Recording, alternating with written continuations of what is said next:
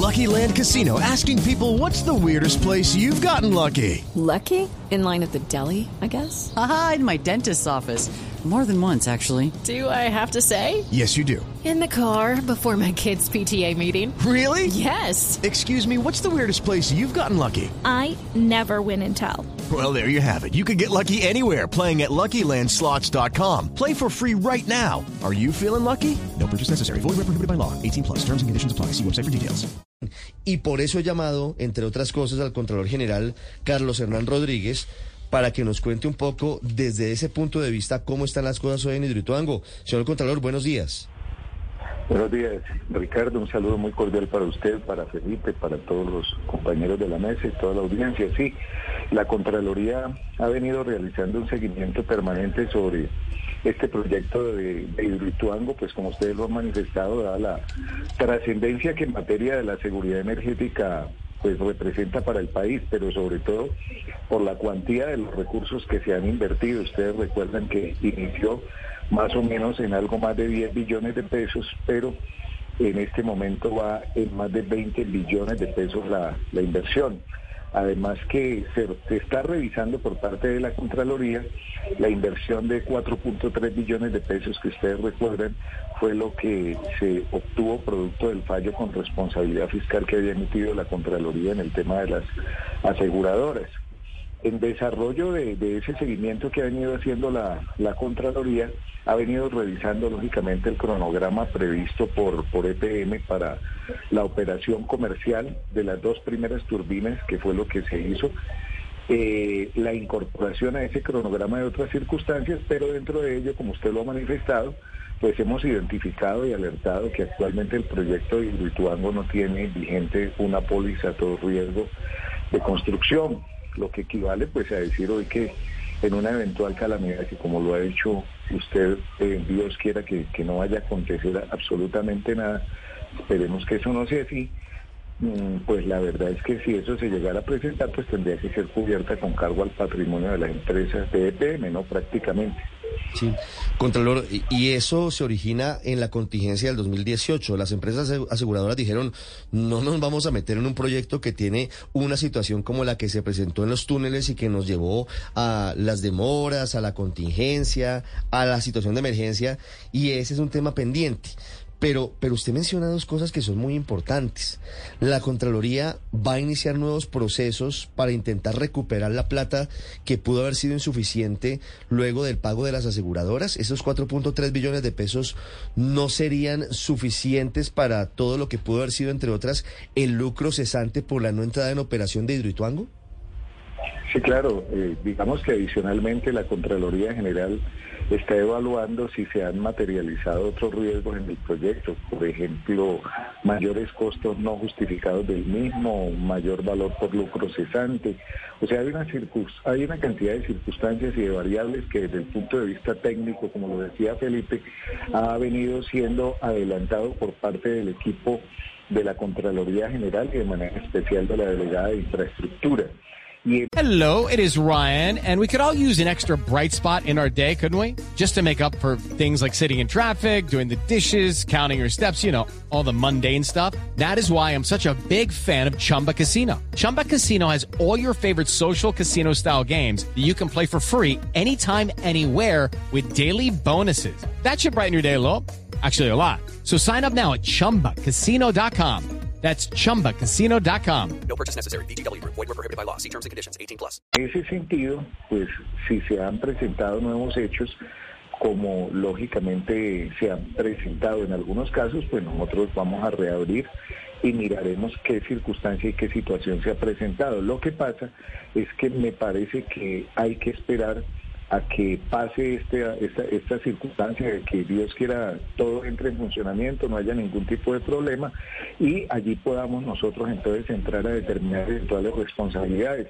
Ayer, como lo, lo, estábamos diciendo, en el tema de, elefantes blancos, en el tema de los recursos de Ocalpaz, en los temas de regalías y en una cantidad de, de actuaciones que viene adelantando la Contraloría, estamos como muy empeñados en que los proyectos salgan adelante sin perjuicio de la responsabilidad fiscal que ya después de que se haya entregado la obra, pues pueda adelantar la Contraloría, pero me parece que una labor prioritaria que tiene que hacer el organismo de control es que la obra se termine y se entregue.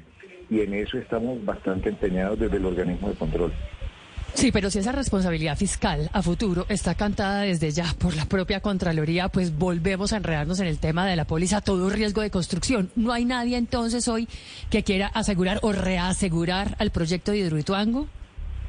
En este momento no hay nadie, en este momento no tiene póliza a todo riesgo y por eso pues el deber de la Contraloría es alertar frente a, frente a esa circunstancia de que si llegara a acontecer algo, pues que tiene que cubrir es con cargo al patrimonio de EPM.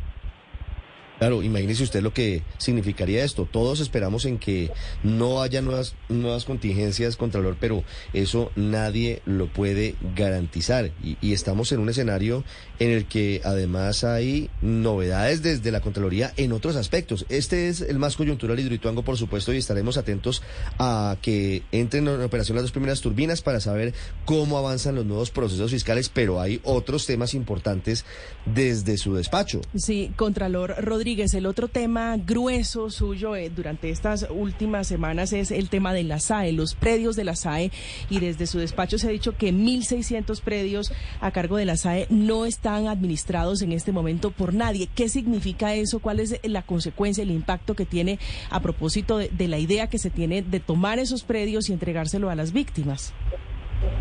Sí, digamos que la Contraloría General ha venido focalizando algunas entidades respecto de las cuales se han detectado una serie de fallas y en las cuales vamos a adelantar procesos o venimos adelantando procesos de responsabilidad fiscal. Reiterando nuevamente lo que le mencionaba en el caso de Hidroituango, también se lo colocó en el caso de la SAE. Me parece que hay que colocarle un punto final a ese tema y que tiene que ser que a través de, de, de lo que hemos venido adelantando, de las herramientas tecnológicas, logramos rastrear y encontrar 1.638 predios con medida de extinción de dominio que hoy no están siendo administrados por nadie, cuando esos deberían estar a cargo de la SAE. Eh, de igual manera, ese tema de, de administración de la SAE en, en, en la variabilidad y en la en, todo el sistema de información que estamos adelantando, debo manifestar que aún tenemos pendientes por revisar más de 4.000 registros que nos van a aportar luces sobre inmuebles que seguramente muchos de ellos están sin administración. Puedo decirle que encontramos que hay 1.110 predios ubicados en, en Bogotá con un valor catastral eh, cercano a los 55 mil millones de pesos. De igual manera nos, nos ha arrojado datos de interés, eh, predios en los cuales se les define la situación jurídica, más del 50% que termina en devolución por improcedencia, a, otros 50 se les realiza extinción de dominio, 1.634 predios con medida cautelar de extinción de dominio y sobre estos 2.465 en los cuales la Fiscalía ha declarado improcedencia y han sido devueltos a sus dueños. Entonces lo que concluimos, como usted dice, es que 1.638 están huérfanos. ¿Qué quiere decir eso? Que se encuentran con medida cautelar de extinción o de suspensión de, de, poder dispositivo y no los tiene la SAE y no se sabe cuál es su estado. Nosotros vamos a hacer una entrega detallada de esta información, de este inventario, tanto al Gobierno Nacional como la Fiscalía, pues para continuar en un seguimiento permanente que permita tener un inventario detallado de estos bienes hacer un llamado, me parece profundamente respetuoso para que se considere seriamente la posibilidad de monetizar estos bienes, porque eh, eh, la verdad es que se ha prestado para una gran cantidad de circunstancias, predios que son alquilados, arrendados a valores irrisorios también, predios que no coinciden en cuanto a su avalúo catastral. Entonces prácticamente lo que hay que hacer es colocarle como orden y punto final a eso, que se sepan cuántos son los bienes en manos de quién están y producto de ellos, si el Estado lo considera, esta es una opinión fundamentalmente pues, del organismo de control respetando muchísimo la autonomía que considere la posibilidad de ir de manera gradual monetizando esos bienes o también utilizándolos en el propósito que el gobierno considere. ¿Y eso está en manos de quién? Esa posibilidad de monetizar muy rápidamente los bienes incautados a la mafia, Contralor. Sería directamente el gobierno nacional quien tiene que tomar la decisión, ¿no? Sí. Porque es que lo que no es justo, Ricardo, es que unos bienes que eh, se supone que se les ha colocado extinción de dominio y que deben estar en beneficio de todos los colombianos, pues sean particulares prácticamente los que se terminan beneficiando de ellos, con cánones de arriendo en muchas oportunidades muy bajos, con valores irrisorios frente a eso. Entonces, pues si hay problemas en la administración, eh, y fíjese que no es una novedad, en Estados Unidos lo realizan muchísimo, pues se sale y se hace eh, sistemas de subasta, además se monetiza y eso termina siendo un recurso importante que puede servir para los propósitos que tenga el gobierno frente a lo que considere desde el punto de vista de bienes inmuebles, no sé, y si se trata de bienes rurales, que es lo que nosotros también estamos focalizando muchísimo la atención, pues también le podrá servir al gobierno para adelantar todos los proyectos que tenga en materia agraria y demás. Contralor, fíjese que usted habla del beneficio personal de algunos en torno, en este caso, a los bienes incautados a la mafia. Eso mismo está pasando en la Unidad Nacional de Protección. Lo que hemos conocido en los últimos días es de la mayor gravedad. Alquiler de esquemas de seguridad, camionetas, escoltas, carros oficiales utilizados para el transporte de droga. ¿Ustedes cómo van con ese trabajo de investigación fiscal en torno a la UNP? ¿Ya les llegó el caso? Sí, claro, fíjese que hay, hay como también unas circunstancias que se constituyen un común denominador frente a problemas que no se pueden endilgar que sean de las actuales personas que están al frente de la entidad. Esto viene ya recurrente y me parece que lo que hay que es colocar en orden eh, la casa, manifestémoslo así. También lo estamos haciendo con la unidad de gestión del riesgo, con la SAE y como usted lo menciona con la Unidad Nacional de Protección, nosotros estamos revisando en lo que nos compete nosotros, lo que tiene que ver con materia de contratación, con materia de actuaciones administrativas, porque pues bien saben ustedes que la responsabilidad de la Contraloría es fundamentalmente de carácter administrativo, tema como de la aerocivil también, en la cual venimos adelantando eh, una serie de, actuaciones desde el punto de vista de indagaciones preliminares o de aperturas de procesos de responsabilidad fiscal que permitan eh, obtener una recuperación del recurso público cuando se haya eh, causado detrimento del mismo. Precisamente en el día de ayer firmamos una, una, una, un acto administrativo, una resolución en la cual pretendemos levantar el velo corporativo en algunas circunstancias y casos especiales que nos permiten perseguir los bienes no solamente de la persona, sino también cuando lo han manejado a través de sociedad. It is Ryan here and I have a question for you. What do you do when you win? Like, are you a fist pumper? A woohooer, a hand clapper, a high fiver. I kind of like the high five, but if you want to hone in on those winning moves, check out Chumba Casino. At ChumbaCasino.com, choose from hundreds of social casino style games for your chance to redeem serious cash prizes. There are new game releases weekly, plus free daily bonuses. So don't wait. Start having the most fun ever at ChumbaCasino.com. No purchase necessary. BGW. Void were prohibited by law. See terms and conditions. 18 plus. Porque, porque usualmente lo que hace la persona es que eh, los bienes los coloca eh, o a nombre de terceras personas eventualmente también en, propiedades accionarias en otras cosas.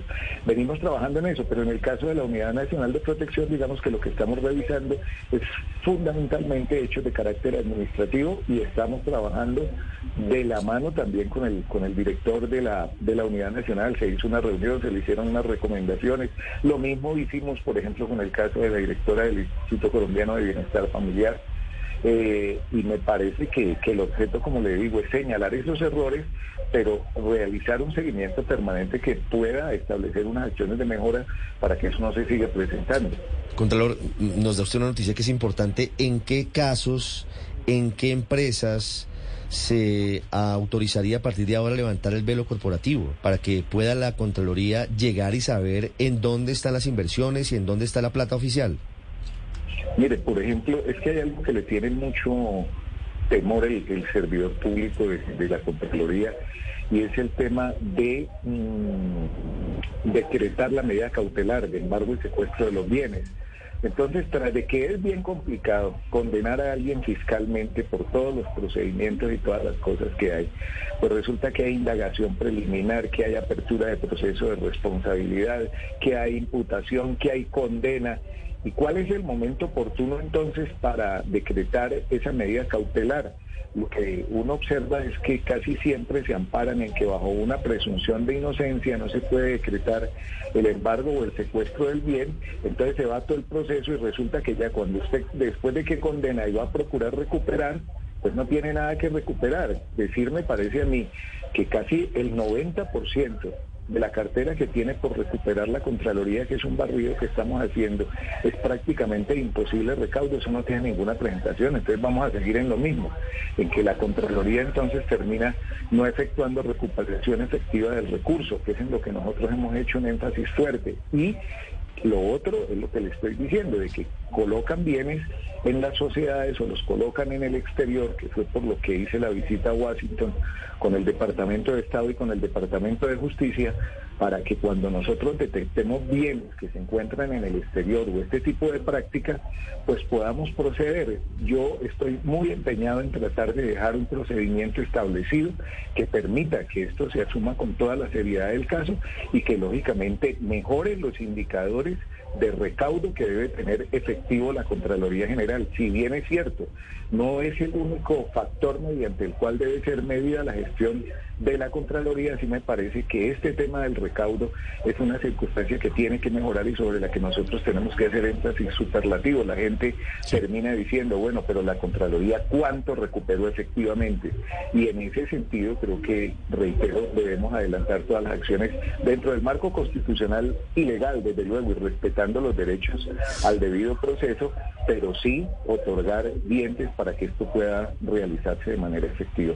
Contralor, y es que la corrupción no para y usted apenas lleva 100 días. ¿Cuáles son las alertas que encuentra la Contraloría frente a los planes y proyectos que contempla el gobierno Petro dentro de la declaratoria de emergencia nacional para enfrentar las fuertes lluvias?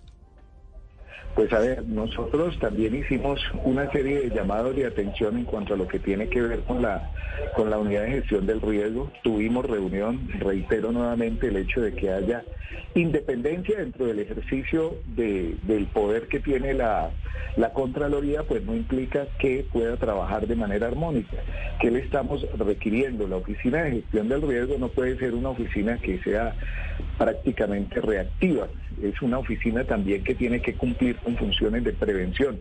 La verdad, con funciones de prevención no hay, pero cuando se va a realizar reacción, pues tiene que responder a unas etapas de planificación.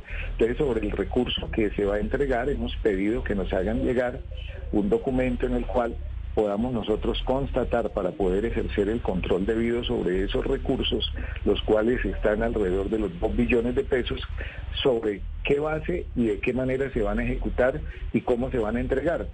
Teniendo nosotros claro ese tema de planificación, pues podemos realizar un control efectivo sobre ellos. Las 7 de la mañana, 12 minutos, es el Contralor General de Colombia, Carlos Hernán Rodríguez. Contralor, muchas gracias y muchos éxitos en su gestión. Muchísimas gracias, Ricardo. Un abrazo. With the Lucky Land slots, you can get lucky just about anywhere. This is your captain speaking. Uh, we've got clear runway and the weather's fine, but we're just going to circle up here a while and uh, get lucky.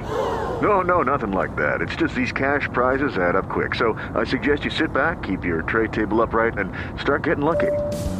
Play for free at LuckyLandSlots.com. Are you feeling lucky? No purchase necessary. Void where prohibited by law. 18 plus terms and conditions apply. See website for details.